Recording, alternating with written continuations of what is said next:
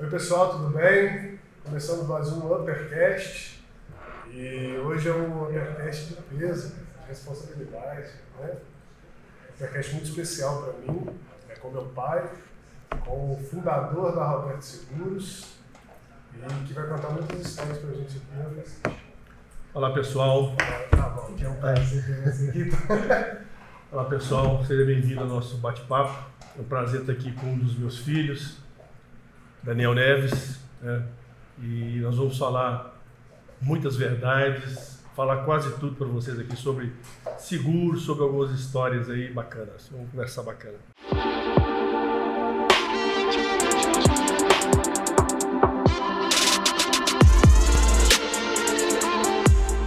Pois é, o, o tema do nosso Uppercast hoje é sobre o início no mercado de seguros. Mais uma vez, né, a gente tem conversado com muita gente sobre o início do mercado de seguros, só que com o Roberto é um início diferente. Eu quero bater papo com ele, meu pai, fala Roberto, tá gente, você é pai.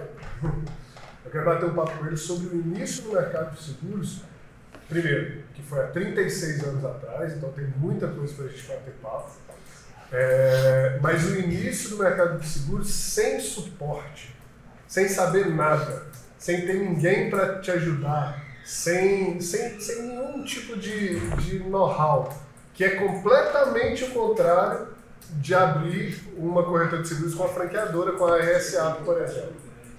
E, e, exatamente é esse que é o objetivo aqui, da gente entender quais foram os desafios, as superações, toda, todo o know-how, né, todo o jeito de fazer que foi se acumulando nesses 36 anos, que graças a Deus ele passou por mim com a sabedoria dele, hoje ele é meu conselheiro, a gente conversa praticamente todo dia, né, pai, sobre seguro, sobre os casos, Sim. sobre a vida. Então eu quero saber de você, primeiro, pai, como que foi começar lá atrás, que eu já vou dar um spoiler aqui, que foi, ele começou com quatro filhos, né? Com quatro já? 86, deixa eu ver como Não, foi. 86 só tinha eu e o Thiago. É, eram dois só. Então vamos lá. É, como é que foi começar atrás, do zero? Quero que você conte sua história, como que você chegou até o mercado seguro e como que você saiu de um mercado, foi para outro e quando você chegou no mercado seguro, o que, que você achou dele? Uma história de 36 anos, como o Daniel falou. Nós iniciamos no ramo de seguro em 1986. A forma que nós chegamos no seguro foi uma forma assim atípica, né? porque em 1986 seguro era era um tabu, era tinha preconceito com seguro e muitas pessoas que mexiam com seguro tinha o nome de colinha, então ficava aquela- aquele grudinho, a pessoa né, era taxada dessa forma. É como se a pessoa fosse insistente. Insistente para vender o seguro. Só para quem não sabe, colinha é que- aquele pessoal que ficava insistente atrás. Ou seja, se o vendedor tem que ficar insistente atrás, é porque o consumidor não achava que o produto era bom. Então eles ficavam fugindo enquanto o outro ficava colado, igual, igual o zagueiro ficando no Neymar. Né? O seguro não, era, não é o que é hoje. Longe, longe, longe, longe. O Brasil tem muito que crescer, mas já andou bastante no ramo de seguro. Então, o automóvel, por exemplo, era muito pouco difundido. O que tinha mais seguro lá em 1986 era vida, previdência, seguro em grupo, é, outros, tipos, outros ramos que não seja automóvel. Mas vamos voltar como é que eu caí no seguro. Existe um camarada hoje, um amigo meu, chama Iranida Silveira. Ele era gerente de uma companhia de seguro, chamava Minas Brasil na época, em 1986. Ele era gerente da companhia de seguros e ele precisava de um agente aqui em Caratinga, de um inspetor, na época era inspetor de produção. Não achava ninguém para trabalhar com seguro, eh, as pessoas que achavam não estavam coincidindo no perfil dele e indicaram o meu irmão Ricardo para trabalhar nesse ramo de seguro.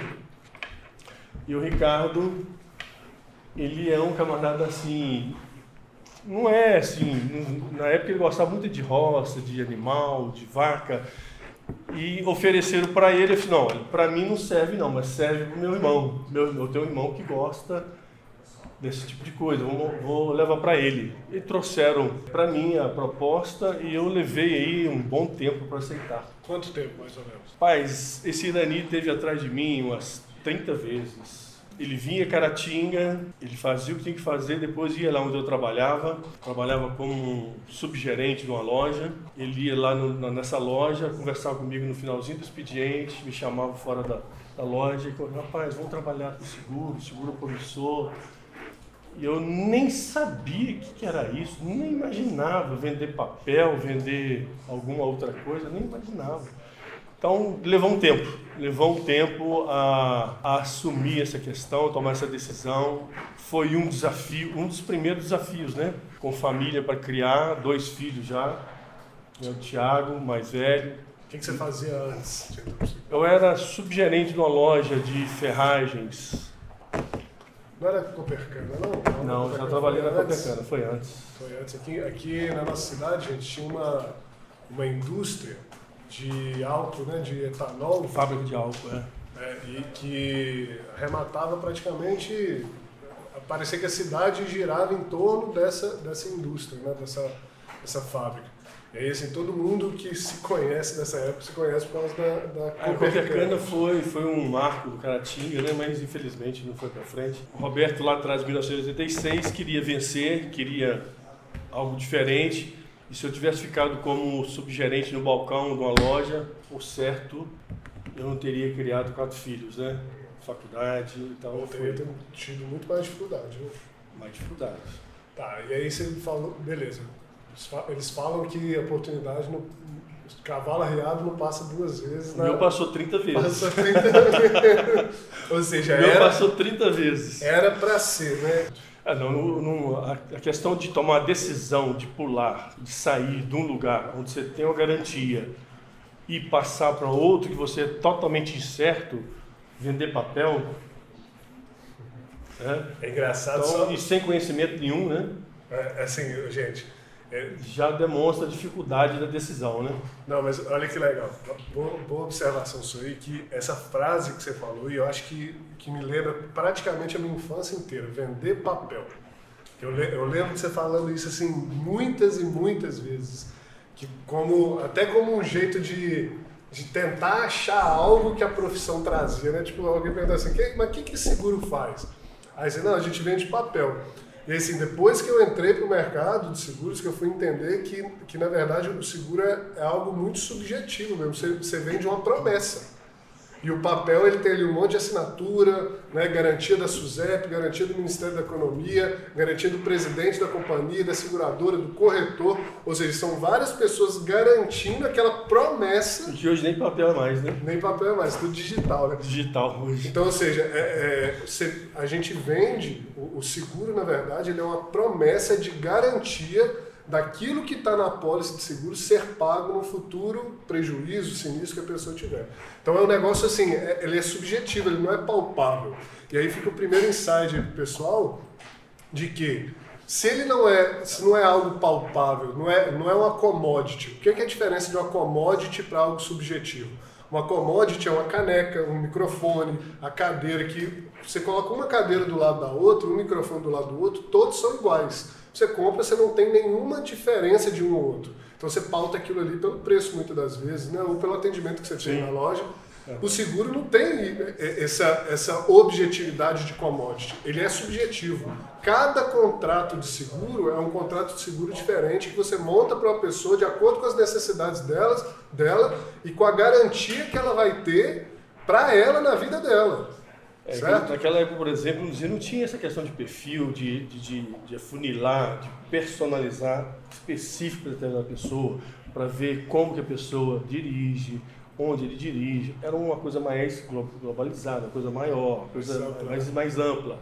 Depois, de um certo tempo, que veio né, modificando. Mas o, o, seguro caiu dessa forma. Em 1986 eu comecei a trabalhar, 1 de junho de 1986 na Minas Brasil Seguros. Minas Brasil, sede em Belo Horizonte. Eu fiquei trabalhando na Minas Brasil sete anos como inspetor de produção e ali eu devo muito a muitas pessoas ali que me ensinaram, que eu aprendi muita coisa. É, eu dei assistência a vários bancos com, com seguro, Mercantil do Brasil, é, Crédito Real, Antigo Crédito Real, Caixa Econômica Federal.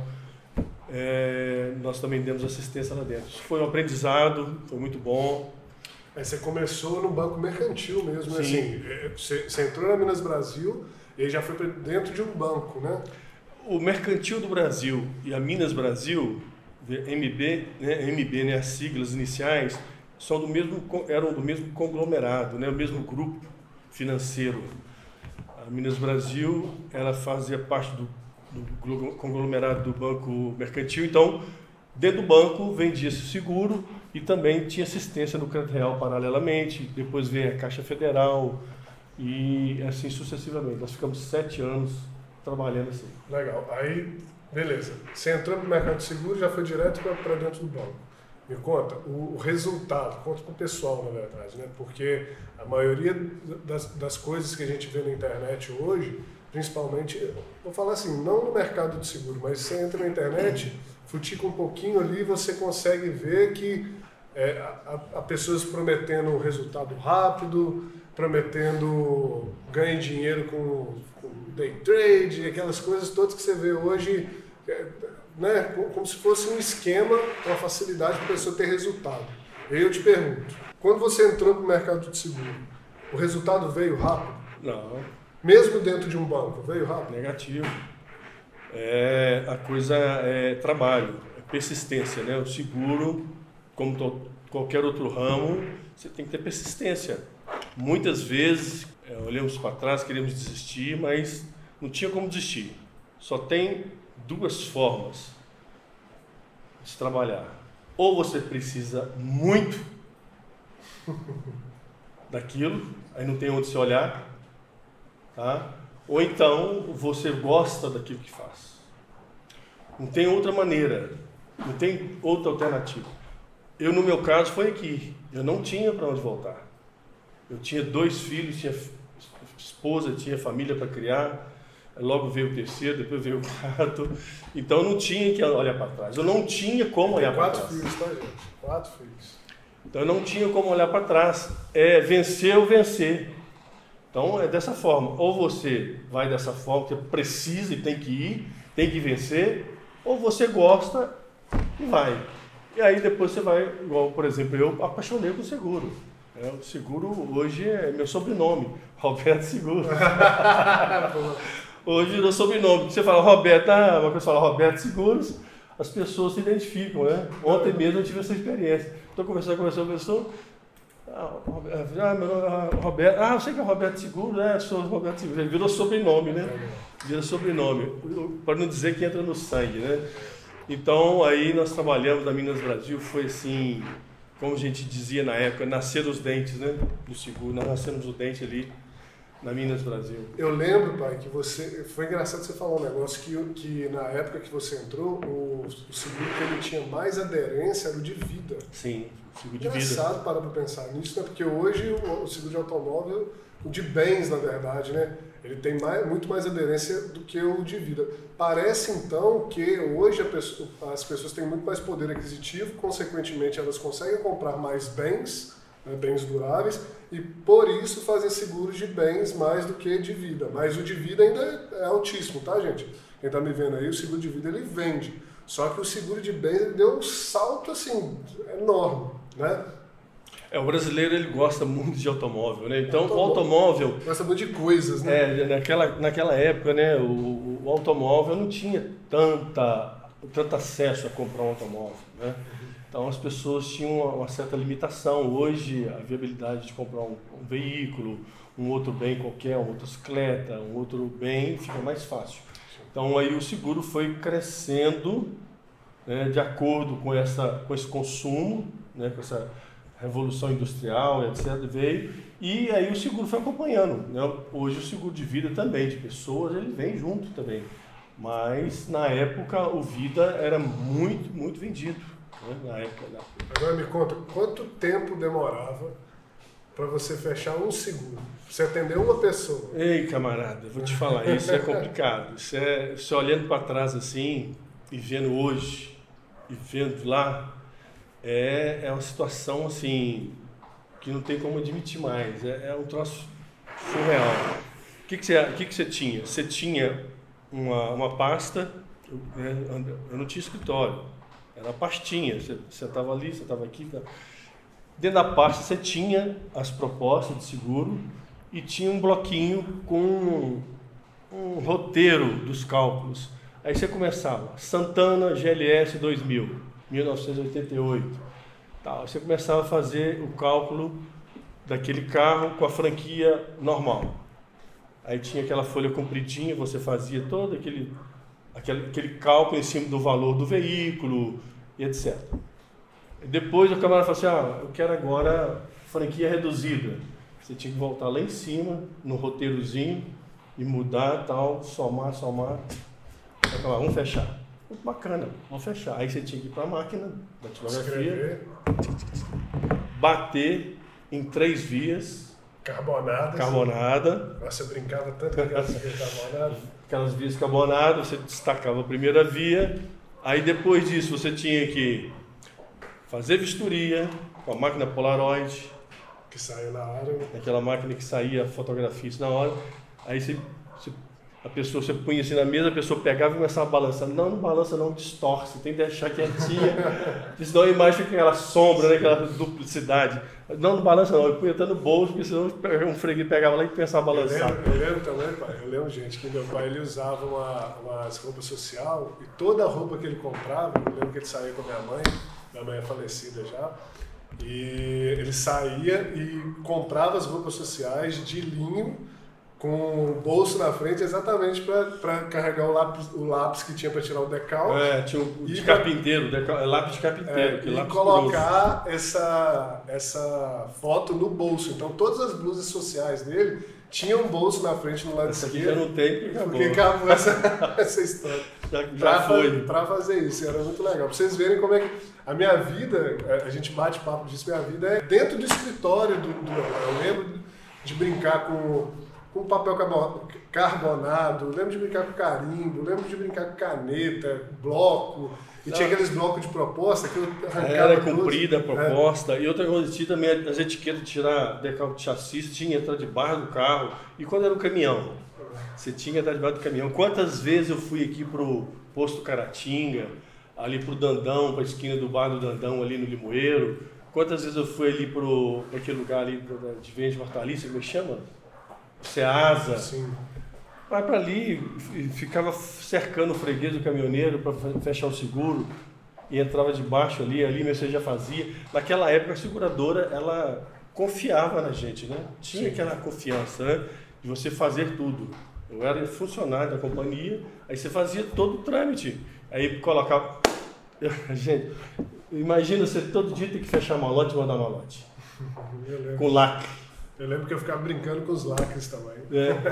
É, é impressionante passar aquele, né? Aquele, aquele malote para lá, para cá, tudo Mas dia. eu fiz uma conta aqui, pai. Você tinha 25 anos quando você começou. 1986, você já tinha dois filhos, 25 anos. É, que você tem 60 hoje, né? Sim. 60 menos 35 anos, 25 anos. E eu lembro de você falar comigo, eu lembro, eu lembro como se fosse hoje é, que, obviamente, que os quatro filhos atrasaram, porque quem não sabe, gente, meu pai teve quatro filhos antes dos 30. E minha mãe perdeu um filho ainda, então era para é. ter cinco. Né? Ou talvez ele pararia no quarto, né? mas não sei. É, casei com 21 anos, né? É, pois é. Com 30 anos. Então vamos contar rapidinho, já sabemos da história, vamos contar. Com 30 anos, a minha esposa, a Urânia, minha esposa, chega fala assim, tô grávida. Eu falei, o quê? Era, era o quarto, era o, era o Marcos. Era o Marcos. Ele que fez o podcast, é. o primeiro podcast meu sócio. Aí eu falei, não pode, não é possível. Quatro, imagina você ficar grávida do quinto. Aí o quinto para mim era assim, coisa astronômica. não, quatro tá bom. Quatro uh, já tava, não tem jeito, né? Ao quinto, eu já tava vendo o quinto lá, né? Aí eu falei assim, não, não tem jeito. Aí eu fui para telefônica, não tinha telefone celular, não. Eu tive que ir para telefônica, ali na Catarina Simini, entrar ali na cabine, ligar lá para Valadares, para o médico, falar assim, doutor, aqui é o Roberto, de Caratinga, o médico aí da cidade do senhor me indicou o senhor, Ibrahim Zeg Zeg, o médico que indicou. E eu quero fazer é, a vasectomia. A vasectomia também era, era. Não era acessível, não. Era assim, coisa do outro mundo. É, cheia de, de tabus também. E ele falou assim: não, mas você tem que vir para a gente conversar, para me explicar. Eu falei, doutor, é o seguinte, eu tenho 30 anos e minha esposa está grávida do quarto filho, tem que conversar, não, tem que fazer. ele falou: que dia que dá para você? Amanhã. amanhã.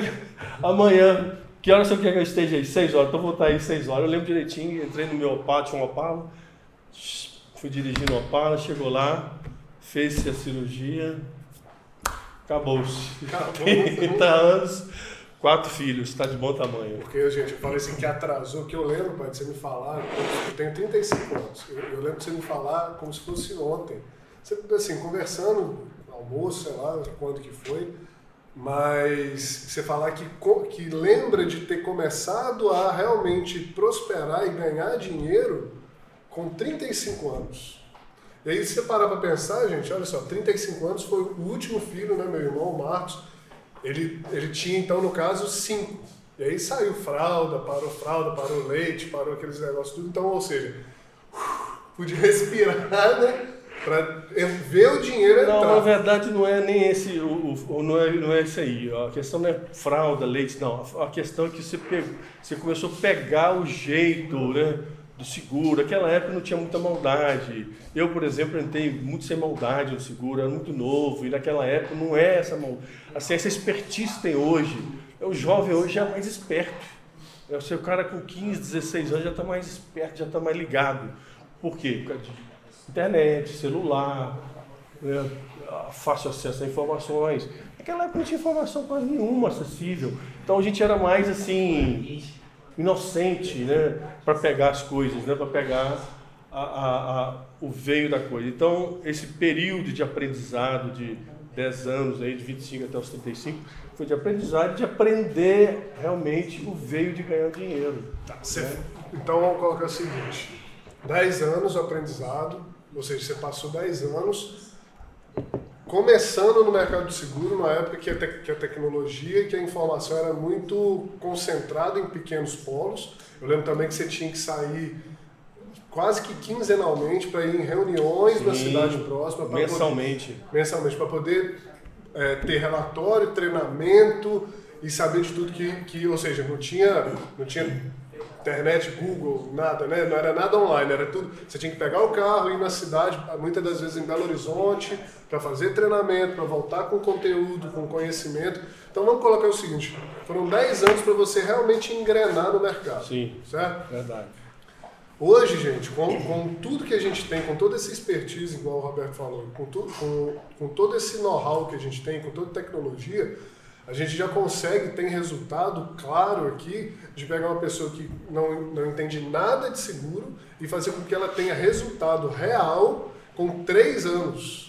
Com três anos. E chegar a cinco, quando ela tiver cinco anos, já está num apogeu assim, Sim. bacana. É né? possível. Viu, é, Sim, não, viável, totalmente viável. E não só isso, você viu a gente fazer isso aqui, né? Totalmente viável. Isso. É, o, essa questão que o Daniel colocou aí, a gente ia para Belo Horizonte, mensalmente prestar contas né, da, da, produção e tinha muitas coisas né, de, de, de, atualizações, trazia os CD, na verdade era CD, nem disquete, era CD para atualizações, trazia materiais, trazia aqueles lápis novo né, de carpinteiro e aquela coisa toda. Né? Então é, é um tempo assim, parece que foi ontem, mas.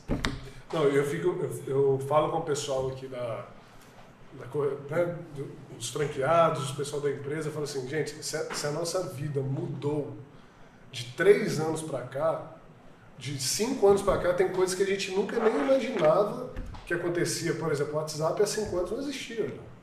Entendeu? O Facebook foi, eu não lembro quanto que foi o ano do Facebook, mas vamos colocar de sete anos para cá, o Facebook não tinha essa força que tem hoje. Né, de 10 anos para cá. Então olha só como é que nossa vida de 5 anos para cá ela dá um salto Imagina você pensar de 36 anos para cá, o tanto de coisa que você viu. Né, Não, A gente mandava malote. Uhum. Aí depois de um certo tempo inventaram-se o fax. O fax é a coisa extraordinária que aconteceu. Aquilo é o Toshiba desse tamanho assim, preto, né? Escuro assim, na mesa. Aquilo lá estava lá em cima da mesa. E quando o primeiro fax chegou de Belo Horizonte, gente, aquilo foi coisa do outro mundo. Você não tem noção. Que, que, a sensação que é você imaginar o camarada está colocando um documento lá no fax de lá e tá chegando aqui agora, é aquela. Não, você sabe que tem muita gente que tá, vai ver a gente aqui que não sabe. Não sabe o que é fax. Não sabe, não, na real, eles vão ter que sair do Google aqui e fazer, ó, fax. E, e eu nunca vi. Ah, ah, não, sério, a nossa produtora aqui, ela nunca viu, não sabe o que é fax. Aquilo foi uma emoção maravilhosa, porque é, você usava só malote, malote, malote.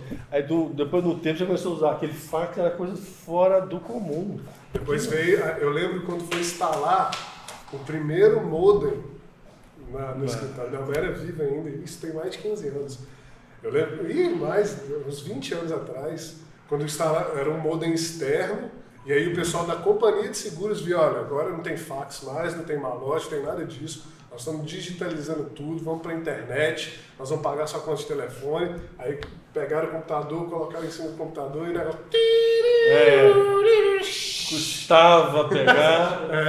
é, e ocupava a linha ainda, tá?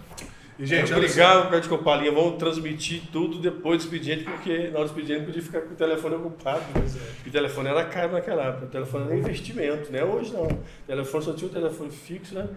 E aqui você comprava como se fosse você um investimento. Consórcio, é, você né? comprava o telefone e ali aquilo era um dinheiro alto que você tinha que comprar né, para possuir o telefone na época. Nossa. É como... E aí me fala o seguinte, conta pra gente. Como é que você reagia com todas essas mudanças? Como é que era o seu sentimento com todas essas mudanças, assim? É... Como é que isso te pegava, se isso te deixava mais forte? Enfim, igual você falou, né? Você precisava. Mas como é que era a sua, sua mentalidade contra isso? É desafio. Tudo que é novo, tudo que é diferente, traz um desafio, traz um receio, mas aquilo que eu comentei, que falei a necessidade. Né? Fala muito alto e você precisa, você tem que ter garra, você tem que ter força para lutar. E isso fez a, a gente continuar. Persistência. Você fala a gente por causa da, da mãe? Sim. É a gente que eu falo, é a equipe toda que estava comigo. Sua mãe foi fundamental para mim. O Marcos esteve comigo na época, o Bruno chegou comigo, né? algumas pessoas depois você. Então eu falo a gente nesse sentido, porque na época do Bruno, você, Marcos, Geraldo, aqueles que vieram lá atrás, acompanharam também muitas mudanças. Não foi só na minha época lá atrás, não. Né? Quantas mudanças tiveram de 10 anos para cá? É, hoje a gente fala aqui que a mudança está sendo praticamente diária. Semanalmente a gente tem uma, uma coisa nova para fazer aqui, um, um, mudou o mercado. O pessoal do, do Facebook lança um botão novo e muda tudo. Mas a estratégia muda tudo. Mas muito, muito maior que o desafio dessas questões de tecnologia, que isso. Não lembro que isso me agravou muito, não. Assim, de tecnologia não me agravou demais. Não. O que, o que me agravou muito, os desafios que tinham que ser vencidos, era algumas situações que apareciam no seguro que era assim muito delicado, precisava de um tato, uma certa forma para tratamento, tratar aquela situação. Tipo, vou citar uma, uma história. Me dá o direito de falar aqui, vou Pode falar. Citar até 12. É, então vou falar. Logo no início da minha, da minha vida de seguro, é, eu fechei um seguro naquela época no Santana GLS, Santana. Uhum. Eu comecei em 86, o Santana era na, do mesmo ano. Né, zero quilômetros de Santana, e o Santana era o carro top da época. E o camarada fez o seguro direitinho, tudo certinho. E um determinado dia ele chegou lá no, no, no banco, estava no banco ainda, e falou assim: Meu carro foi roubado. Eu, perfeitamente, o carro do senhor foi roubado. Vamos fazer um aviso aqui, tudo manual, né? fizemos o um aviso de sinistro, relatou como é que foi, papapá. Ele contou a história que ele tinha né, é, emprestado o carro e o camarada é, acabou sumindo com o carro. Mas aí, muito bem. Ou seja, daí, cara, ele emprestou o carro e o cara sumiu com o carro, né? É, a história que ele contou foi essa, que ele emprestou o carro, o carro, é, o camarada estacionou e o carro sumiu. É, o cara voltou e falou, o carro sumiu.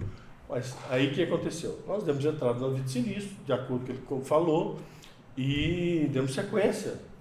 Aí uma da, foi a última vez que a companhia pediu para repor o carro. Às vezes a companhia ela tinha alguma revenda em Belo Horizonte que ela repunha o carro para a pessoa e não pagava em dinheiro. Até, até porque a inflação naquela época, às vezes você ia pagar em dinheiro e, e Sim. Né? rápido, né? Demais. Então, uma da, a última vez, né? foi uma das últimas, foi a última vez que isso aconteceu. Tinha um Santana em Belo Horizonte, 8586. A gente fala duas cabeças, né? Aí nós levamos o camarada lá em Belo Horizonte, mostrei o carro para ele, carro lindo, maravilhoso. Ele não, não, não quero. É o meu era 86, 86, eu quero 86, 86. Bacana. Voltamos para a companhia, olha, não aceitou, vamos voltar para Caratinga e vocês providenciam o pagamento. Só que quando nós chegamos em Caratinga, no outro dia, cheguei tarde, é, a companhia me liga e fala, ó, a indenização de fulano de tal está suspensa. O que é suspensa? Ah, suspeita de fraude. Eu falei, eita, e agora? Como é que eu vou falar isso para o cliente? Né? Um dos primeiros desafios foi esse. Tratar com essas situações com o cliente. Aí eu chamei ele, ele tinha fama de bravo, de matador. Antigamente tinha uns coronéis bravos, Caratinga. E eu falei para ele, ó, está suspenso porque receberam uma denúncia anônima e a companhia vai apurar. Mas eu mato quem fez essa denúncia anônima, olhando para mim, né? Coisa que eu sabia de alguma coisa. Olha, não sei, não fui eu. Se eu soubesse, eu falaria com o senhor, mas não fui eu, não sei quem que é. Até hoje eu não sei, na verdade. Até hoje, desde 1996. Aí o que aconteceu? Olha você ver, eu estou contando aqui friamente, 30 e poucos anos atrás, mas na época passei a perder demais. Imagina um jovem com dois filhos para criar, um camarada falando que ia matar, que vai matar, que bater na mesa, que te pego lá fora, e eu, eu passei aperto. Passei aperto demais. Eu falei assim, meu Deus. Não, aliás, gente, só assim, momento, o quadro polícia aqui da, do nosso Supercast. Eu, eu já, já presenciei algumas vezes algumas pessoas ameaçando meu pai de morte, não por causa de seguro, assim, do, de negativa, de sinistro, algo do tipo, não. Concorrente. Concorrente. Fazendo coisa errada, muito errada, e eu denunciava, ele ficava bravo comigo. E ameaçava, ameaçava. de morte. Ou então porque perdia um bom seguro, ameaçava. O negócio antigamente era selva mesmo. É, não. Pegava. Aí não, mas deixa eu mais da história do Santana. Ele não aceitou o Santana GLS 8586 lá não. Veio embora, eu falei isso para ele. Aí a companhia me manda um detetive e descobriu cheque sem fundo, aonde que foi, que dia que deu, descobriu a história todinha, que realmente ele vendeu o carro e recebeu cheque sem fundo e tentou receber da seguradora. A seguradora descobriu, ele teve que pagar todas as despesas de quem veio fazer a sindicância, né? estadia, alimentação, companhia não levou para frente porque deixou barato na situação dele. O que, que ele fez? Esse senhor foi em Belo Horizonte e comprou o Santana GS 85 86. Ué. Se tivesse aceitado antes, tinha passado de liso muitas vezes. Bom, a companhia recebeu, poderia ter. Depois é, ido atrás. É, atrás, mas já era. Pagou, passou o carro para ele. É legal, gente, vocês pensarem nisso aqui, ó, que esse caso, isso acontece até hoje. Por exemplo, se você empresta um carro, um bem, para alguém e essa pessoa some com isso, isso é apropriação indébita, isso não é roubo, isso não, é, e é até considerado um furto simples que muitas das vezes nem tem cobertura no seguro. apropriação indébita não tem mesmo, não tem. Eu lembro de um outro caso também de uma máquina, de máquinas de um cliente. Tem de máquina, tem de café, tem. Olha o que, que já aconteceu. Palha de café, tem de caminhão, tem várias coisas. É, não, né? mas essa aqui ficou forte. Foi, foi quando eu comecei a trabalhar no mercado de seguro. E eu lembro de um camarada fazendo seguro com você de uma máquina é, que ele mandou alugada para o sul do país Sim. e ele voltou, fez a, o seguro e não te falou nada. Depois, posteriormente, ele veio falar que ele fez o seguro depois que a máquina, que ele estava desconfiado que a máquina tinha sumido, porque era na divisa ali do, do Paraguai, da Argentina, alguma coisa do tipo. E ele, ele arrendou as máquinas para uma pessoal que pagava um aluguel para ele, a pessoa pagou o aluguel e aí pediu uma outra máquina, pagou o aluguel dessa outra Sim. máquina, pediu uma outra máquina, pagou o aluguel dessa outra máquina, eram três máquinas. E aí quando, quando ele pedi, começou a comunicar com o pessoal que os, os aluguéis estavam atrasados, o pessoal sumiu, ele pegou uma galera, foi atrás. Foi lá, descobriu. Descobriu os rastreadores. Os rastreadores, tudo no galpão lá com bateria. Com bateria externa e o pessoal tinha já sumido com a máquina. Apropriação indébita, e a seguradora não paga isso porque você colocou o seu bem em risco. Né? Colocou isso, na mão. É, colocou na mão do ladrão. Né? Alugou, ele alugou a, o alugou as máquinas e aquilo não foi um roubo. Aquilo é assim, mas o legal a gente pega esses casos para vocês entenderem que no, no caminho não é só pagamento de indenização e, e mar de rosa, tipo assim, poxa, a pessoa vai fazer seguro comigo aqui, ela vai ter o seguro recebido. Ao contrário, né? São vários anos de vários, várias pessoas atendidas e todo tipo de gente, né, É, a região nossa aqui é produtora de café e nós deixamos um bom tempo sem seguro de café, transporte de café, por quê? As pessoas colocavam palha de café dentro da saca, no saco fazia seguro, né? É, e ia embora. Falava é, que depois eles colocavam o café, depois lá na frente trocavam com palha, fazia que roubou o café e não era, não era o café, era a palha. A companhia descobriu. Aconteceu um caso, dois casos, três A companhia descobre, a companhia descobre, não tem como esconder.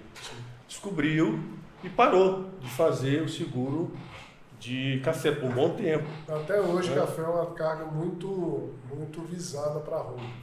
Mas aí, uma coisa, uma pergunta que veio aqui para te falar, pra você falar para nós. Só para encerrar, o Santana GLS 8586 fez seguro depois comigo também, tá? Ah, tá vendo?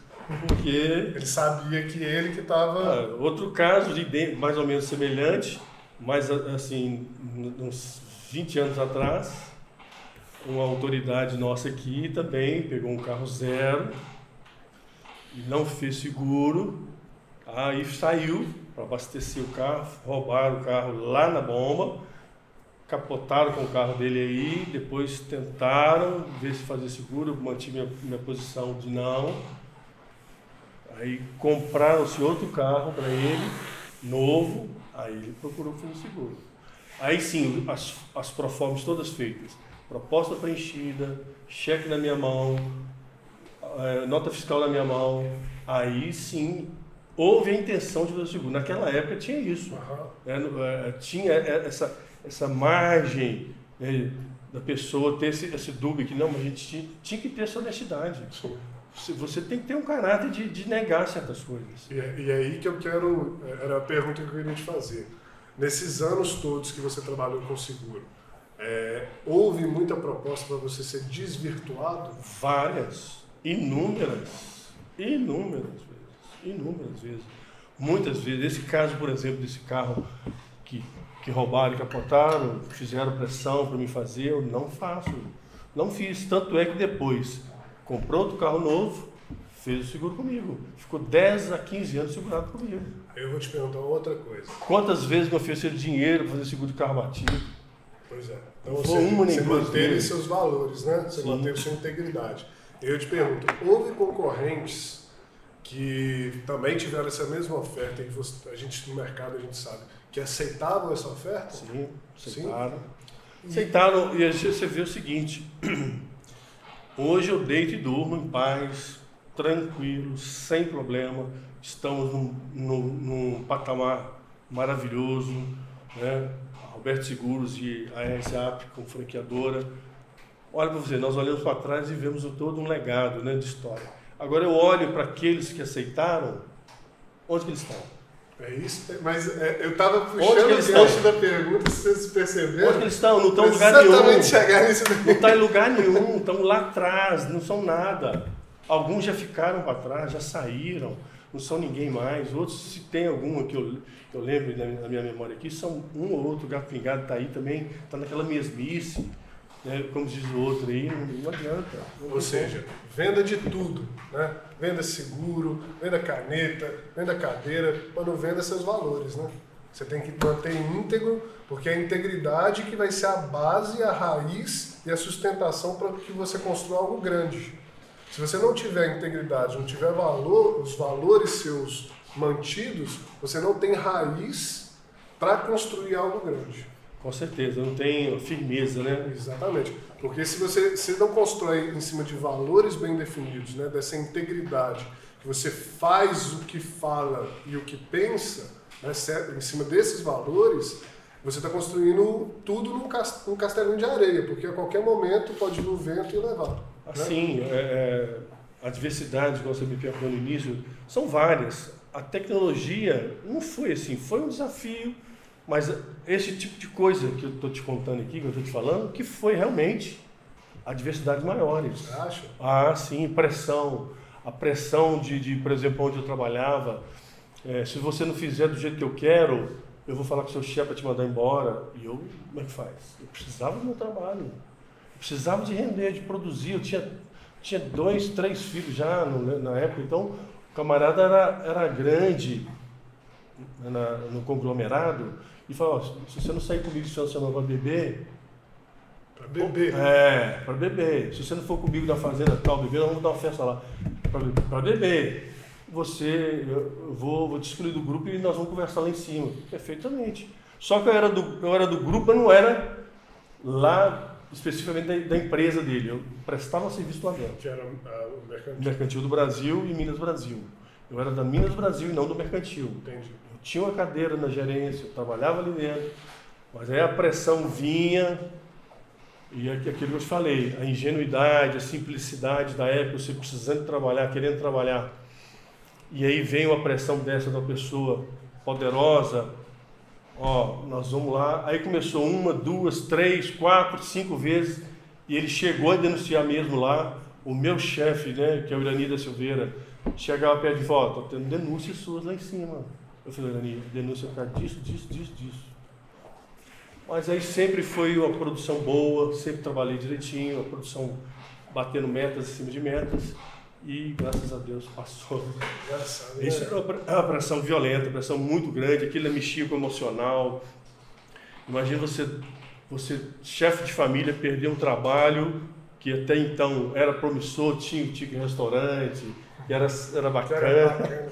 Agora deixa eu te perguntar, se, você sente que, se nesse momento que você recebia esse tipo de pressão, se você tivesse, por exemplo, uma franqueadora é, para te dar um suporte um, um, e um, um apoio psicológico, você passaria por isso mais tranquilo?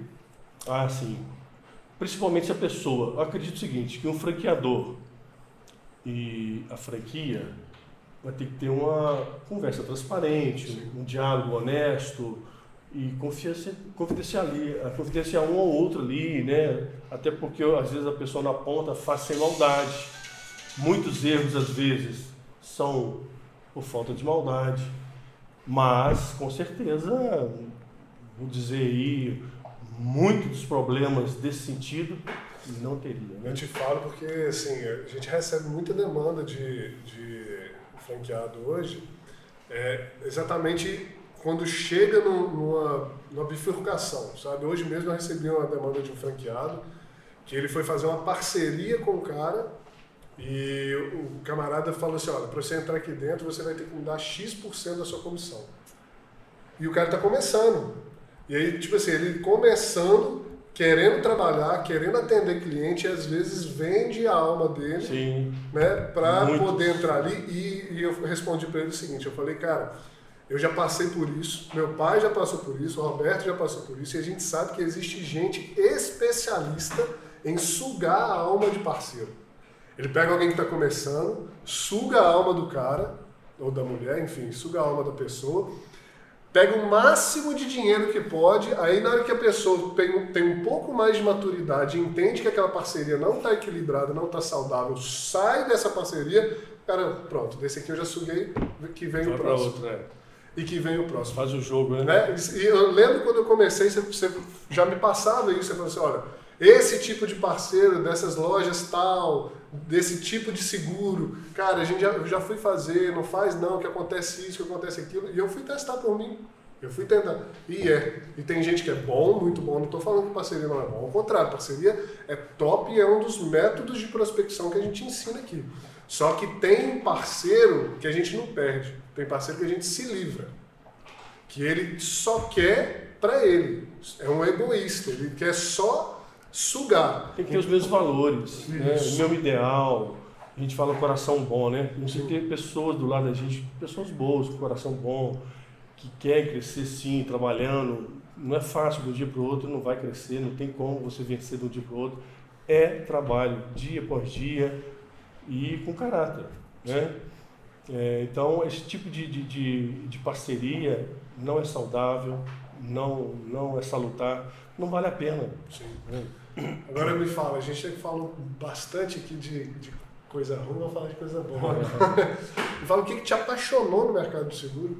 Que aí, beleza, você entrou, precisava trabalhar, precisava ganhar dinheiro, viu no seguro ali uma oportunidade de você poder é, se desenvolver mais e foi a oportunidade. Então, quem está me vendo aqui já entende que se você quer entrar no mercado de seguro achando que é a sua oportunidade é, tá aqui uma pessoa. Não espera de... 30 vezes. É, não espera 30 vezes, porque hoje já não tem essas 30 vezes, né? Mas temos aqui uma pessoa de 36 anos para falar que é a oportunidade. Tem eu de 16 anos falar que eu fiquei próspero no mercado de seguros, eu ganhei dinheiro, estou aqui, estou crescendo, estou ajudando as pessoas a crescer. Então me fala, o que, que te apaixonou realmente no mercado de seguros? Então, eu não posso mentir, a verdade é o seguinte, que o seguro, depois daquele momento que a gente aprendeu a trabalhar no seguro, esses 10 anos que a gente aprendeu, começou a ver um pouquinho de dinheiro, aquilo me deu satisfação porque você via seus filhos bem cuidados, você via sua família cuidada, sobrava um pouquinho de dinheiro a mais, você trocava o seu carrinho, o seu Corcel 2, do 1 para o 2, né? Você comprava um carrinho melhor. E isso realmente me, me cativou, não vou mentir, porque financeiramente começou a ser bom. Entendi. Mas depois, em certos momentos, eu vi que o dinheiro era muito bom, e tanto é que eu criei vocês todos né, com, com isto, com seguro, e me realizei no seguro, sou feliz no seguro, fui feliz e sou feliz no seguro, mas eu vi também um lado social no seguro. O lado social do seguro também é muito bacana. Primeiro, é, a perda de um ente querido nunca é bacana, mas se esse ente querido ele resguardou ou a esposa ou o esposo, isso é bacana, porque ela tem tranquilidade para ter uma vida sossegada, tomar decisões dentro da sua casa, dentro do seu lar e manter a vida equilibrada. Aquilo, aquilo eu vi várias famílias né, sendo beneficiadas nesse sentido socialmente e vi famílias que não tinham, que também foram é, assim é, destruídas, não teve a mesma felicidade que essa questão dá, essa tranquilidade. Do outro lado também, um, um, você trabalha, trabalha, trabalha para conquistar um bem, uma casa, um carro, uma máquina, e aquilo você perde, né, ou é roubado, ou é perda total. Aquilo, quando você recupera aquilo, é uma satisfação. A pessoa pode refazer a sua vida. Então, o lado social do seguro é muito gratificante. Legal você falar que, olha só, gente, fica aqui o, o insight para vocês que ele falou aqui, né? O Roberto falou que ele começou a prosperar, começou a ganhar dinheiro, começou a conquistar ali um carro, a casa, ter as realizações dele. Então, na verdade, não é o dinheiro em si, é as realizações que o seu trabalho te traz. Né? Isso faz se você se apaixona por qualquer trabalho. Claro. Né? Se você tem um trabalho que te traz ali um benefício social, igual você falou, você ajuda as pessoas, você tem ali um propósito no trabalho e ainda esse propósito faz com que você também se realize, poxa, é um trabalho perfeito. Né? E não é à toa que a nossa missão hoje na rede RSAP, o, o, hoje está estampado em todos os lugares, qualquer um de vocês que pedir ou entrar no nosso site ou pegar a nossa circular de oferta, vai ver que a nossa missão é cuidar de pessoas, compartilhar tranquilidade e multiplicar realizações através de seguros.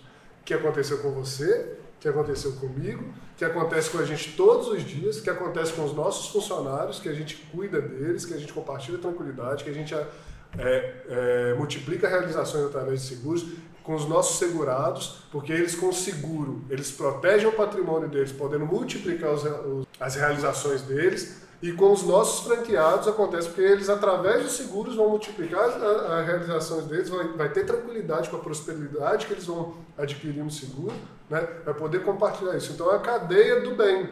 Então, cara, você tem um trabalho que te dá dinheiro, que te dá propósito, que quer uma alegria todo dia, né, pai? É, é, na verdade o desafio todo dia também, a alegria, você, todo, todo dia é diferente. Não tem nenhum dia que é igual, então você está sempre tendo que superar, tendo que crescer, desafios. É muito bacana, é desafiador e, e ao mesmo tem propósito, né? De... É, e ao mesmo tempo te traz a tranquilidade.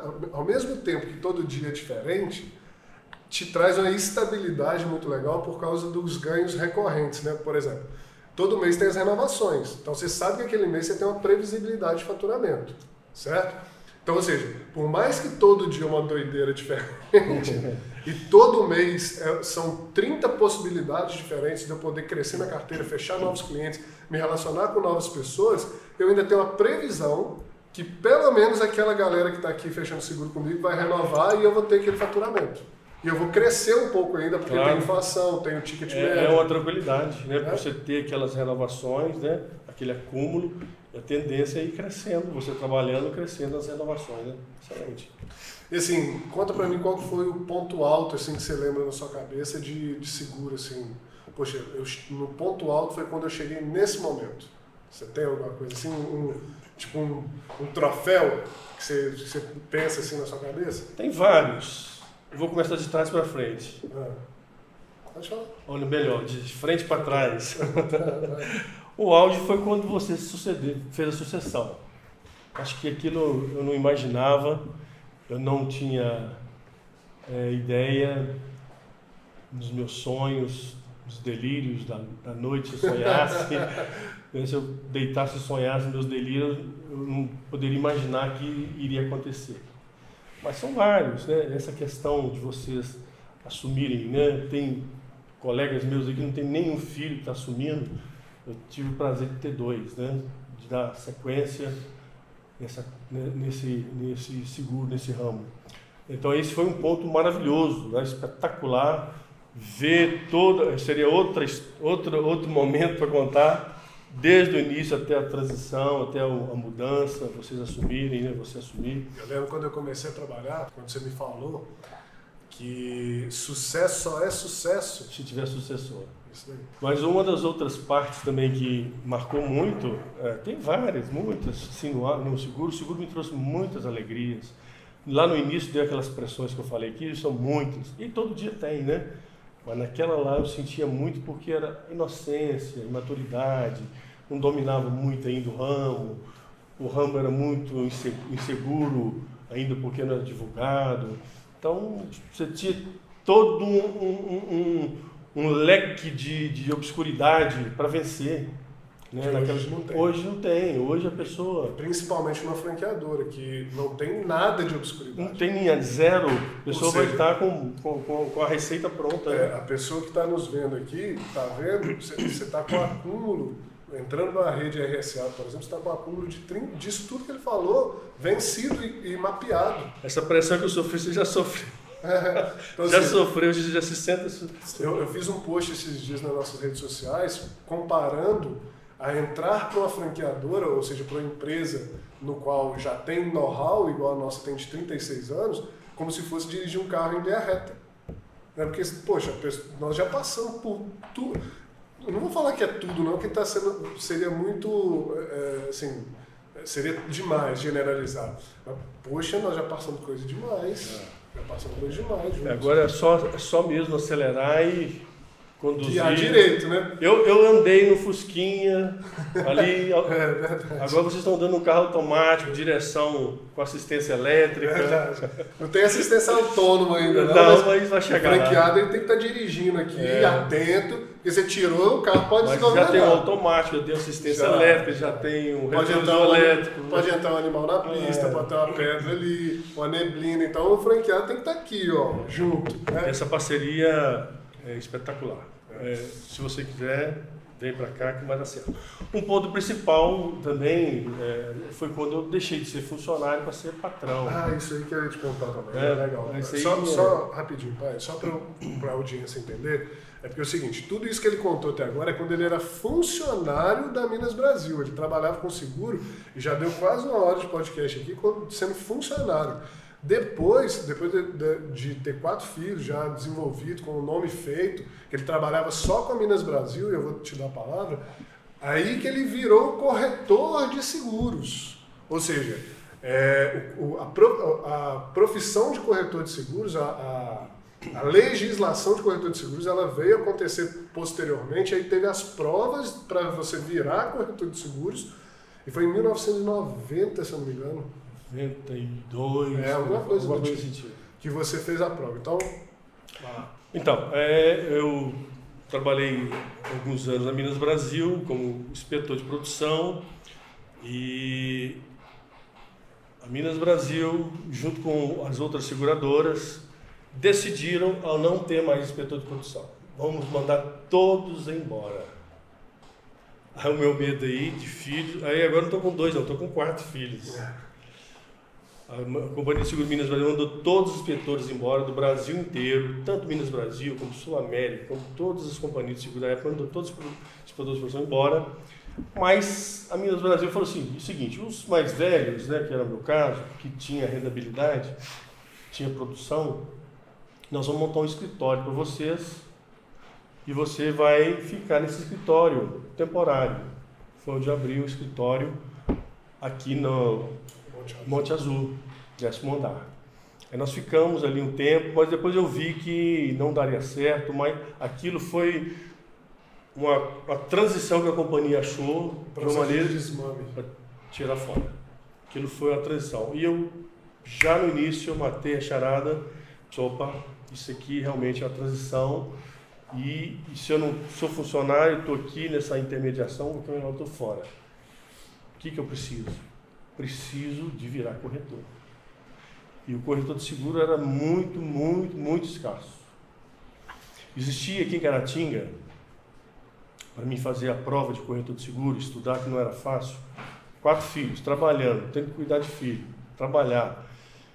E tinha um corretor de seguro Caratinga oficial, um corretor, Miguel Arcanjo Gross Filho, se não me engano, Miguelão, já falecido hoje, lá da Rio Doce. Ele era corretor oficial e ele por várias vezes falou com várias pessoas que não assinaria para ninguém.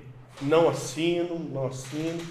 E eu precisava de alguém para assinar para mim, enquanto eu não fazia o curso de corretor, a prova de corretor, para ser corretor oficial. Precisava de alguém.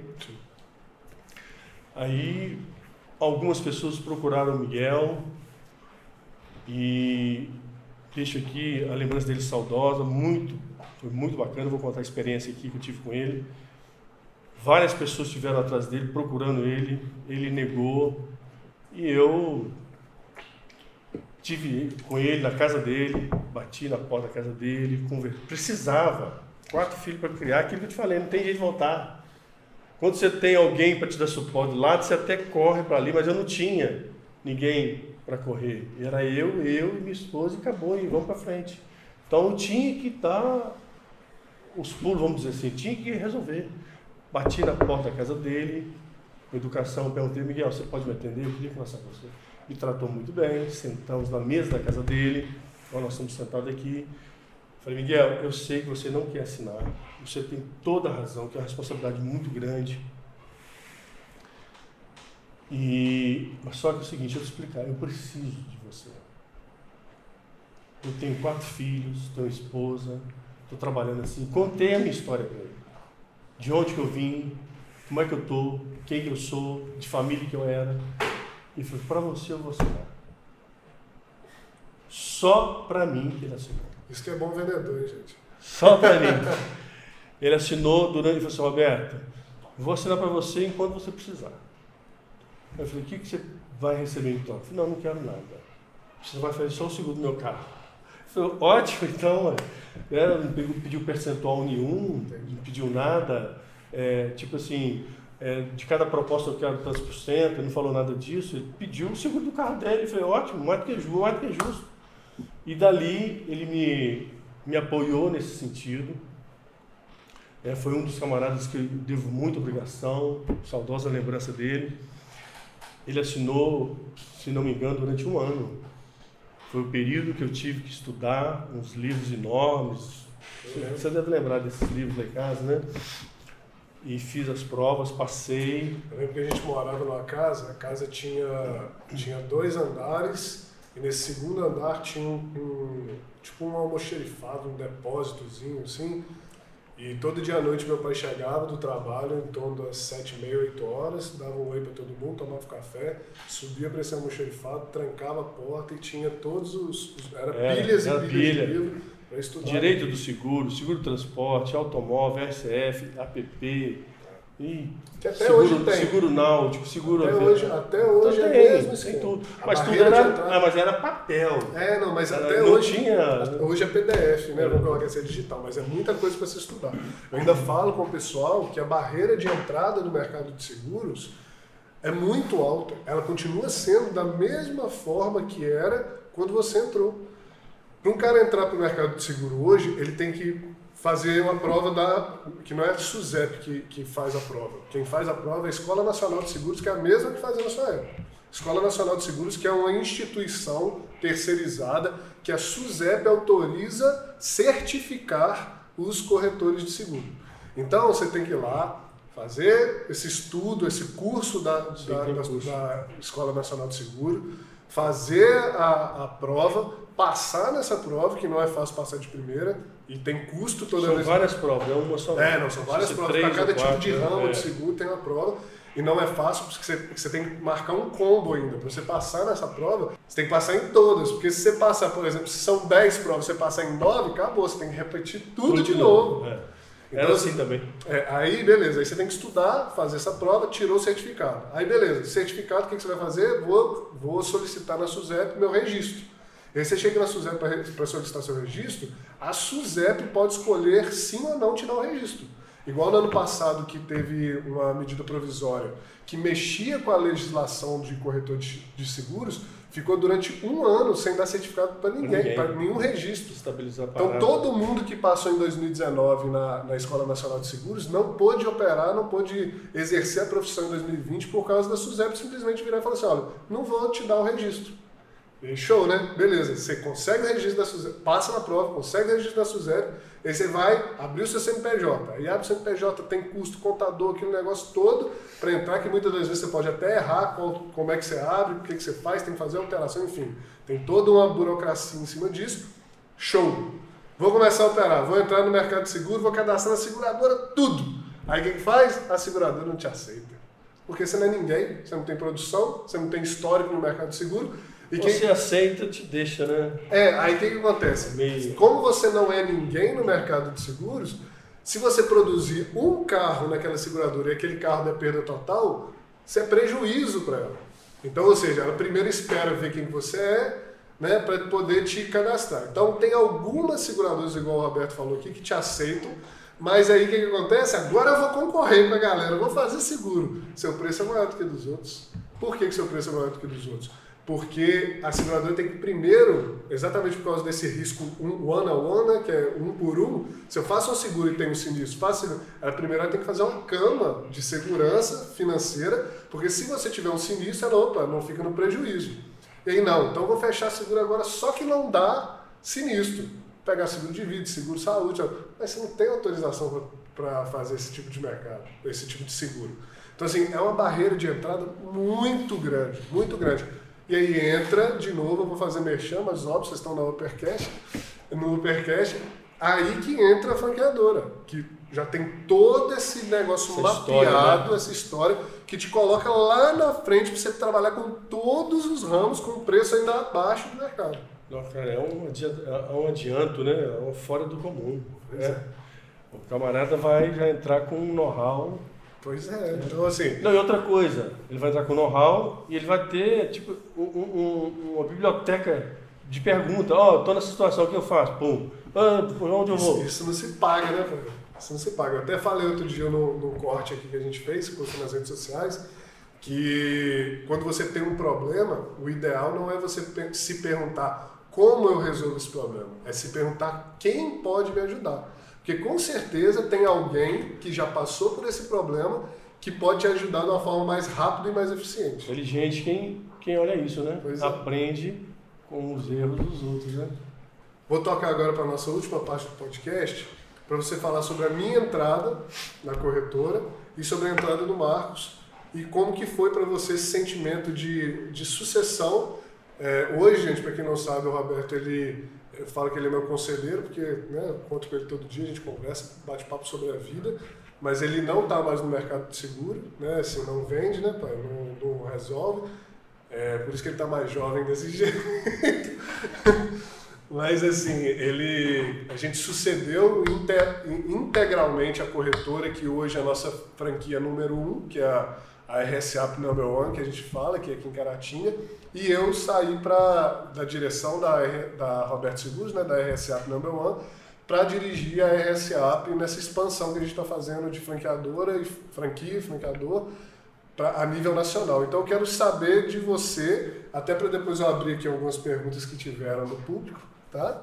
O pessoal já está pedindo parte 2, o pessoal já tá Sério? Pedindo, é, para te perguntar algumas coisas, eu quero saber que, é, se você imaginava que seria, o que, que você vi, viu em mim, o que, que você viu no Marcos, que, que você, por que, que você fez essa transição, conta um pouquinho disso, porque é o seguinte, agora eu quero que você fala, desculpa, tá gente, eu falo muito mesmo, mas assim, eu quero que você fale o seguinte, porque vai ter pais de. Vai ter corretores que, que têm filhos que estão trabalhando, que vão estar tá vendo esse. Eu sei que tem. Vai ter filhos que vão estar tá vendo. Vai, vai, ter gente que, que, que às não vezes não. Só no seguro, também em outro ramo. É. Né? Então, assim, conta um pouquinho dessa experiência de sucessão que, que você teve para ajudar o pessoal que está tá vendo a gente.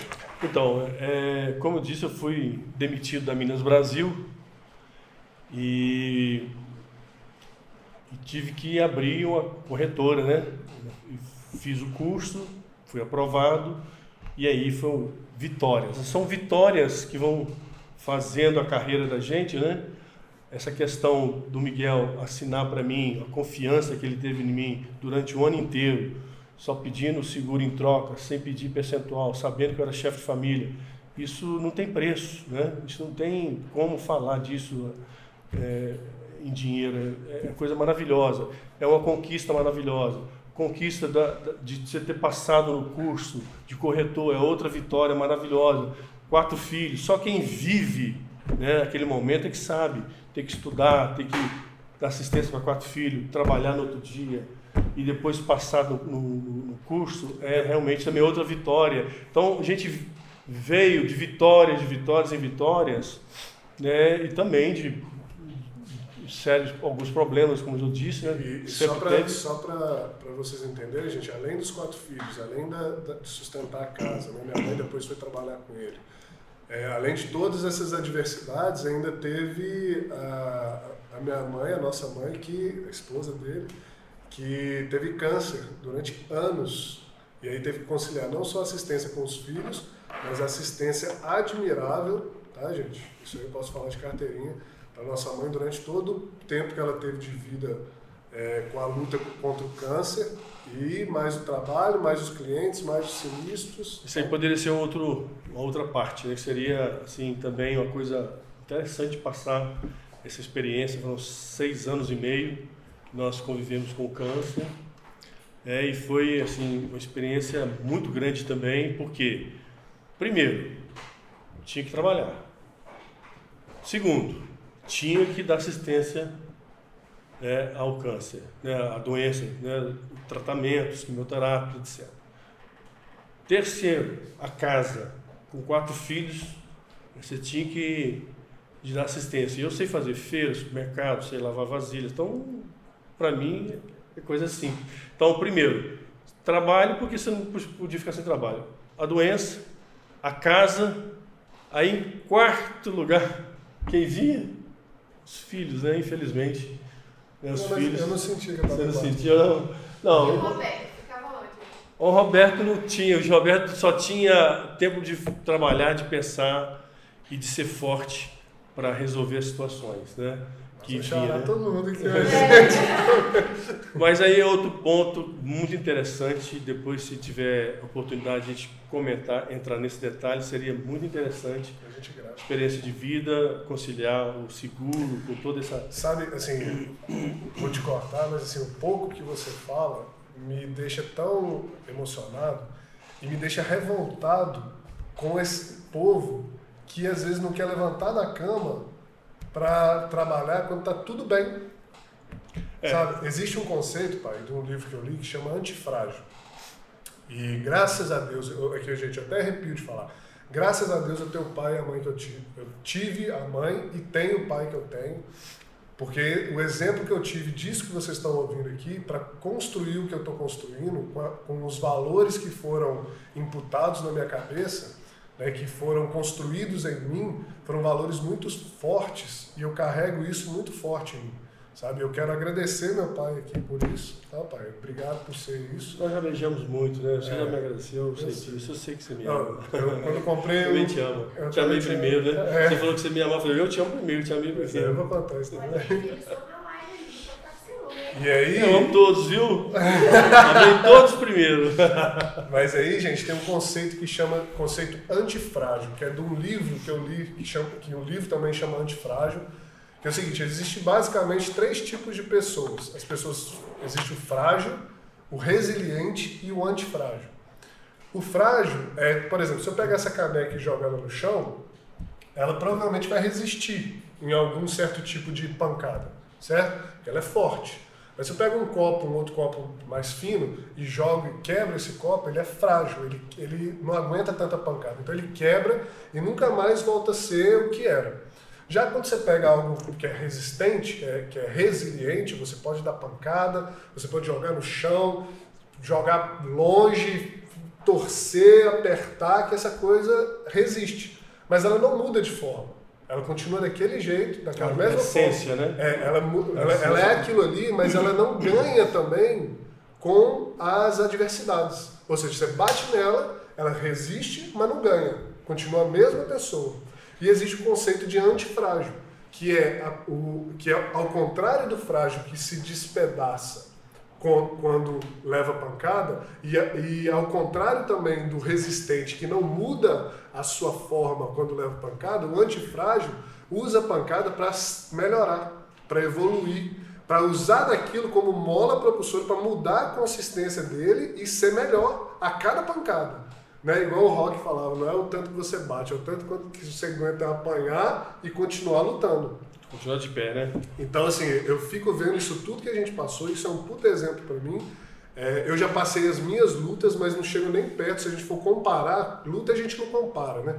Mas se for comparar, não chego nem perto do que você já passou. Mas, assim, esse, esse exemplo que você me dá é realmente um exemplo de antifragilidade. Sabe? Tipo, igual você, igual você perguntou, né, Paulo? Você perguntou assim: e o Roberto, onde é que tá? O Roberto tinha que ser forte tinha que levar pancada e ser melhor, né? E é isso que eu faço hoje. Eu fico me vendo isso, tipo, eu tenho filho, eu, tenho, eu venho para cá e tem um problema. As pessoas que estão aqui convivendo comigo veem que a cada problema, eu falo assim, para cada problema nós temos uma solução. E eu enxergo o problema como uma oportunidade de crescimento.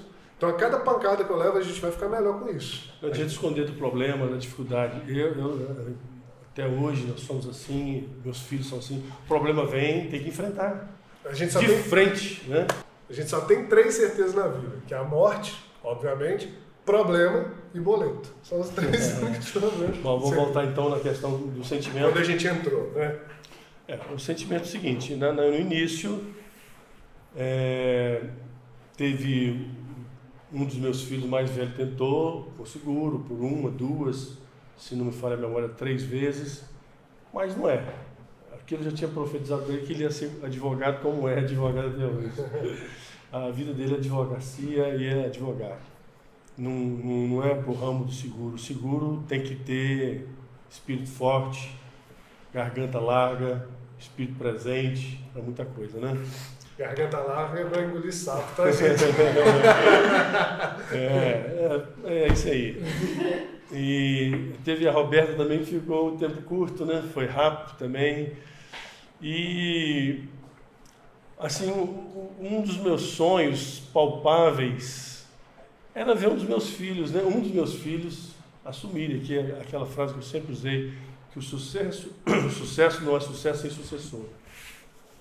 Não adianta nada você atingir um ápice aí do sucesso, mas aí você vai ou sai e acaba aquele sucesso. Né? Foi não deixa um legado. Fugaz, né? Vamos dizer assim, não deixa um legado. E o que nós estamos presenciando aqui hoje é assim, algo extraordinário para mim, maravilhoso, é de ver assim, o meu sonho ser muito mais do que eu imaginei. Né? Se eu tivesse delirado, eu não tinha delirado dessa forma. Ver dois filhos, a empresa do jeito que está, os funcionários. Né? Então, a sensação no início era isso, de ter os meus filhos encaminhados, bem-sucedidos. Primeiro, você cuida deles. Aí vai chegando a certo momento que os filhos vão crescendo, e você quer ver eles encaminhados. Os pais querem ver os filhos encaminhados. Quem não quer ver um filho bem-sucedido, trabalhando, né, estabelecido? E aquilo também era minha vontade. Chegou, chegou o Tiago, a vez do Tiago se estabelecer, o mais velho, eu queria que ele estabelecesse. Chegou você, chegou o Marcos, chegou o Roberto. Então aquilo me fez é, é ter esse sentimento de um de vocês, não sabia quem, você era bem malandrinho, né? Não me queima não, Você era bem, você era bem cabeludão, cabeludão. Você era, sempre foi bonitão, né? cabeludão, brinco, mas o quê? Mas não, é tá na malandragem que entra a inteligência. Não, eu, vou, eu quero falar aqui, assim, com sinceridade. O Daniel, de juventude, tinha nos seus 18, 19, 20, 21, 22 era mesada do pai, o pai não dava mesada. Eu já tinha uma certa psicologia sem saber, regrava bem o dinheiro, e aquilo você não sabe, eu vou confidenciar para vocês. Você não sabe tanto que aquilo doía no coração do pai. Eu sei, hoje eu sou Eu pai, tenho eu dinheiro às vezes. O pai, eu preciso ir para a praia com meus amigos. Você lembra? Você me pedia dinheiro, pai, eu preciso ir para a praia com meus amigos. Mas eu vi você assim, querendo que você se realizasse, como os outros também, você me pedir dinheiro. Eu, eu falei assim, esse cara precisa de tanto, vai ficar com dia, tanto, vai precisar de X para ficar lá. Eu dava meio X. Porque eu queria. Só para me ver me virar. Só. Não, pra, porque eu falei assim, eu não posso deixar da corda bamba. Mas aquilo doía mais em mim do que você. Você dava os pulos lá. Tem certeza que você dava os pulos lá e resolvia, ficava lá no meio da turma e resolvia. Mas eu, como pai, eu precisava ensinar alguma coisa. Não, mas isso Eu precisava isso... de passar alguma coisa. Mas você já fazia isso, era muito tempo. Muito tempo é, antes. Assim, eu lembro... É, Estou falando aqui um episódio, é, né? 10, 11 da anos. ida na praia, de uma das suas idas na praia, é, né? Não, com 10... De uma das idas suas na praia, de cabelão, de brinco, pá, tal, coisa e tal. E aí imagina o pai lá, o pai aqui, esse menino vai ser corretor de seguro. Ah, meu Deus do céu! É de onde menos a gente espera. Vai ser artista. Aí moça aqui, moça brigando debaixo da janela. Dani, tô apaixonado, Daniel, meu Deus. Você terminava com a moça, a moça ia atrás lá em casa. Nossa, isso aí não vai poder passar, não. Vai poder passar sim. Vai poder passar sim. Vai fazer passinha. Mas aqui, olha só. Mas isso, é, isso, isso é notório, isso não, não, não, não, é. Minha esposa sabe. Sabe esposa disso, sabe. por isso que eu estou contando aqui. Mas aí o sentimento de, de vir, quando vocês. Quando o Marcos veio. O primeiro veio o Marcos, né? O Marcos veio novinho. O Marcos veio menino. Ele veio fazendo café, lavando banheiro, é, entregando a pólice. Ganhando 30 reais. É, Ou menos, né? Vocês fizeram o valor de 30 reais? É mais ou menos isso mesmo. O filho tem que ganhar pouco por enquanto, depois tem que mostrar o valor. Tem que mostrar o valor, né? O Marcos veio, começou onde todo mundo começava. O Bruno começou assim também. O Marcos começou, o Daniel também começou assim no sinistro, né? Você começou logo de cara. O, o tinha... cargo mais importante no início foi o sinistro, eu né? Já tinha uma desenvoltura, né? Sinistro. A malandragem tinha desenvoltura. É. O nome já diz sinistro, né? É. Sinistro. Aí o Marcos veio, começou, eu não dei nada por conta, ali para ele, novo, moleque, tá, tá ajudando o pai aqui. E vamos ver o que dá. Não tinha sentimento nenhum. A coisa começou, vou pular etapas, para a gente não ficar muito longo, né? É, a coisa começou, o sentimento começou, foi quando vocês me chamaram para conversar. Você, lembra quando você me chamou para conversar? Primeira vez, não te dei nada é, em conta, porque não vi você, seriedade, potencial, e eu acho que não era até o tempo também, você teve que fazer outras coisas aí para depois. É. É ir ou não ir. É ir ou ir. Eu contei isso no outro podcast com o Marcos, que foi minha. Eu acho que eu contei. Minha esposa me chamou para conversar e falou assim: ó, você, você vira homem, a gente não vai continuar mais. Era três meses de namoro. É três não, não, tô, tô. Antifragilidade. Tá vendo? Aí ele chamou sério segunda vez. Primeira vez eu descartei ele, né? Ele foi trabalhar em outros lugares aí, não queria nada com nada.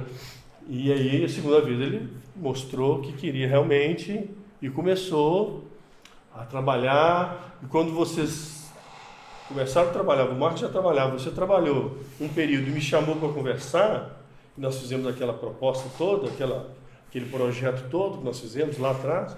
Aí eu falei assim: opa, Deu certo. Aliás, pode dar certo. Isso. E hoje eu vejo que deu tão certo que eu fiquei até assustado, né? Eu me assustei tanto que quando eu fui fazer a, trans- a transição em 20, né? 2020, foi Foi 2020. antes. Foi não, pai, foi antes. Não, que eu Assim, definitivamente que eu entreguei foi 20. Foi 19. 19. Foi 19 que eu saí? Final de Pandemia você 2019. já não estava mais aqui. É, 2019 eu saí. Acho que foi março de 20, foi não? Não, pandemia você não estava aqui mais. É, eu acho que foi nessa faixa. Eu tô gostando de ficar à toa. é, mas ainda tá. Aí que tá, a Pamela perguntou, e o Roberto? O Roberto tá se realizando agora. É, uma vez você me fez uma pergunta que eu me pergunto até hoje. Fala. Pode falar? Pode, claro. Ele me perguntou, pai, de que que você gosta de fazer, né, depois que se aposentar? Eu falei, é, boa pergunta, de que, que eu gosto de fazer? A não ser trabalhar, porque eu trabalhei, trabalhei, mamãe só ensinou a trabalhar. É, com 10, sei lá, com 7 anos eu já trabalhava. Minha mãe, tem que agradecer minha mãe todo dia também. Eu sei, eu, eu já acho que eu sei o que você gosta, mas isso fica pra próxima. Então fica aí a questão. Aí realmente, quando vocês me chamaram para conversar lá na frente, quando já vi potencial em você, vi potencial em Marcos, e vocês me chamaram para conversar, aí meu sentimento começou, né? Começou realmente a ver um sentimento bacana. Aí a coisa foi acontecendo. né? Hoje você é meu braço direito, era meu braço direito e meu braço esquerdo. Hoje estão dando com a perna sozinha, né? Hoje você que é meu coração. Ah, certo. Vendo, gente? Ele que me norteia. Ou a imagem dele, né? Eu, eu- às vezes eu falo que, tipo assim, da mesma forma que eu falei de valores e integridade e coisas que são imputadas na nossa mente, no nosso subconsciente, é, é exatamente isso mesmo, né? A imagem dos nossos pais, do, nosso, do exemplo que foi feito lá do meu pai, da minha mãe, é o que guia a gente no coração, né? Então é isso que tem que. É, bacana, é muito, eu tô com, revelar minha idade, 60 anos, mas é, é muito gratificante olhar para trás e ver é, todo esse trabalho, toda essa luta, todas essas conquistas e ver hoje o que está acontecendo, assim, Hoje eu não sou mais de cabelão, não. não, hoje, hoje você é responsável, como todos os outros meus filhos, né? Não, Tomo forte. Mas então é isso, gente. É, tinha pergunta para fazer aqui, é, mas eu acredito que você já respondeu quase todas. Tem muita coisa para falar também, e tá. É, sim, tem muita coisa. Se vocês que faz o seguinte, a gente está no Spotify, aqui no Instagram é só para quem estava no live, mas não vai ficar salvo. Depois a gente vai para o YouTube, coloca esse, esse, esse capítulo lá, para o Spotify. Então, se você está vendo no YouTube e gostou dessa história, se quiser ver mais coisas, manda, comenta aqui é, nesse vídeo, comenta o que, que você gostaria de saber, alguma pergunta que você tenha, algo que te deixou intrigado, que a gente grava um podcast 2 com o Robertão aí e na presença do Marcos também, que vai ficar mais divertido ainda. Opa, Beleza? aí fica bom, hein? Tri ternura. Te amo, tá, pai? Eu te amo também. Obrigado. Te amei primeiro. É, você. Oh. Valeu, gente. Obrigado Um e até a próxima. Até a próxima, pessoal. Obrigado pelo tempo, tá? Prazer.